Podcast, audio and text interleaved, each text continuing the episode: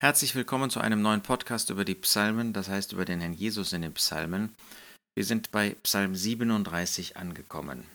Ein langer Psalm, ein Psalm von David, der 40 Verse umfasst. Wir können also nur auf ein paar Einzelheiten eingehen. In diesem Psalm beschreibt David, wie der Gläubige den Ungläubigen, den Feind, den, dem es gut ergeht, zu ergehen scheint, nicht beneiden und bekämpfen soll, sondern wie er auf Gott vertraut. Sein Auge soll auf das Land gerichtet sein, er soll darauf sehen und bereit sein zu warten, auszuharren. Dadurch ist dieser Psalm eigentlich eine sehr schöne Ermutigung, Ermunterung, ähm, auch Ermahnung für uns als Gläubige. Auch wir sind in Lebensumständen, die schwierig sind. Nicht vergleichbar mit David wahrscheinlich, nicht vergleichbar, erst recht nicht vergleichbar mit den Umständen des gläubigen Überrestes künftiger Tage. Aber auch wir müssen warten. Ähm, manche Christen tun sich sehr schwer damit anzunehmen, was Gott für Wege mit ihnen geht. Und das ist natürlich leicht hier am grünen Tisch zu sagen, wo es einem besser geht, wo es einem gut geht.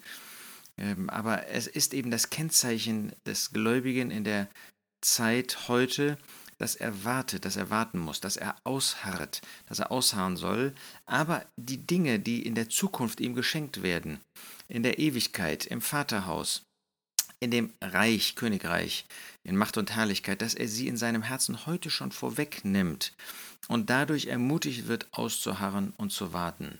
Das ist natürlich gerade deshalb nötig, weil, wie im vorherigen Psalm beschrieben, der Christ, der Gläubige, es mit Feinden zu tun hat, mit solchen, die ihm Feind sind, die ihm Böses wollen. Und dann in solchen Umständen auszuharren, auf die Zukunft zu sehen. Dann nicht neidisch zu werden auf solche, denen es äußerlich viel, viel besser geht und denen es scheinbar insgesamt besser geht.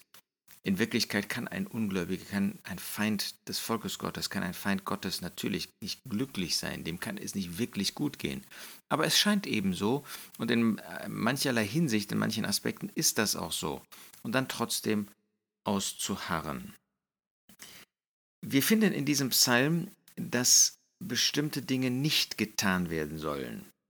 Vers 2, nein, Vers 1. Erzürne dich nicht über die Übeltäter, Beneide nicht die, die Unrecht tun, denn wie das Gras werden sie schnell vergehen und wie das grüne Kraut verwelken. Wir sollen nicht inneren Zorn haben. Man kann sich provoziert fühlen von manchen Lebensumständen, in denen wir uns befinden. Man kann innerlich zornig werden, wenn man sieht, wie es ihnen gut geht. Man kann sie dann beneiden darum, dass es ihnen, dass sie reich sind, dass sie gesund sind und äh, was auch immer äh, beruflich ihnen zupflegt. Aber dann lasst uns nicht vergessen, wie Gras werden sie vergehen. Nicht, dass wir uns darüber freuen, aber man soll auf das Ende sehen, sagt David gewissermaßen. Vers 8. Steh ab vom Zorn und lass den Grimm. Erzürne dich nicht, nur zum Böses tun verleitet es, denn die Übeltäter werden ausgerottet werden, aber die auf den Herrn hoffen, die werden das Land besitzen. Wieder geht es um den Zorn und der Gläubige soll ablassen davon, von diesem Grin, soll sich nicht erzürnen über die Umstände, ähm, über die Feinde, die einem Böses wollen und vielleicht dabei auch erfolgreich sind. Aber dieser Zorn führt nur zum Böses tun. Dieser Zorn ist nicht dazu geeignet, Gott zu dienen. Wir lesen in Epheser 4, zürnet und sündigt, zürnt und sündigt nicht. Ähm, es gibt einen heiligen Zorn, aber selbst bei diesem heiligen Zorn ist die Gefahr, dass man dann zum Böses tun abgleitet. Und deshalb warnt auch David davor, steh ab von dem Zorn, lass den Grimm. Denk doch mal daran, dass du in der Zukunft ein so gewaltiges, herrliches Erbe haben wirst. Lohnt es sich dann jetzt zu erzürnen und durch Böses tun manches zu verwirken? Natürlich lohnt es sich nicht, sondern wir wollen auf die Zukunft sehen. Wir wollen ähm, die ähm, Augen richten auf das, was Gott uns zubereitet hat für, die, für den Himmel.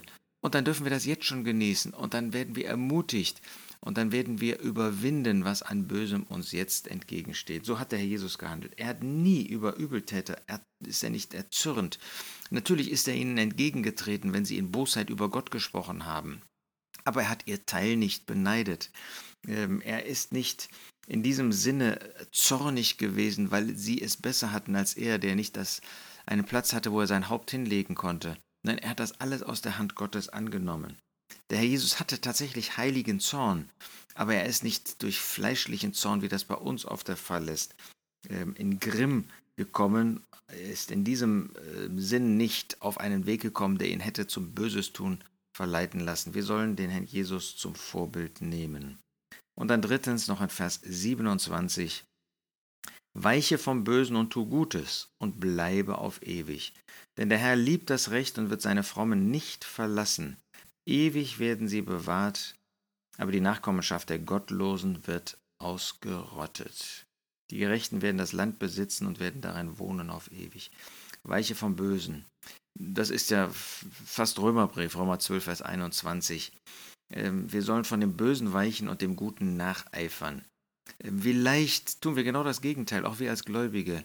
Wir wissen genau, was gut ist, was richtig ist, aber wir lassen uns irgendwie durch das Böse ähm, übermannen ähm, und fallen dann in Böses, statt von dem Bösen zu weichen, den größtmöglichen Bogen um das Böse zu tun.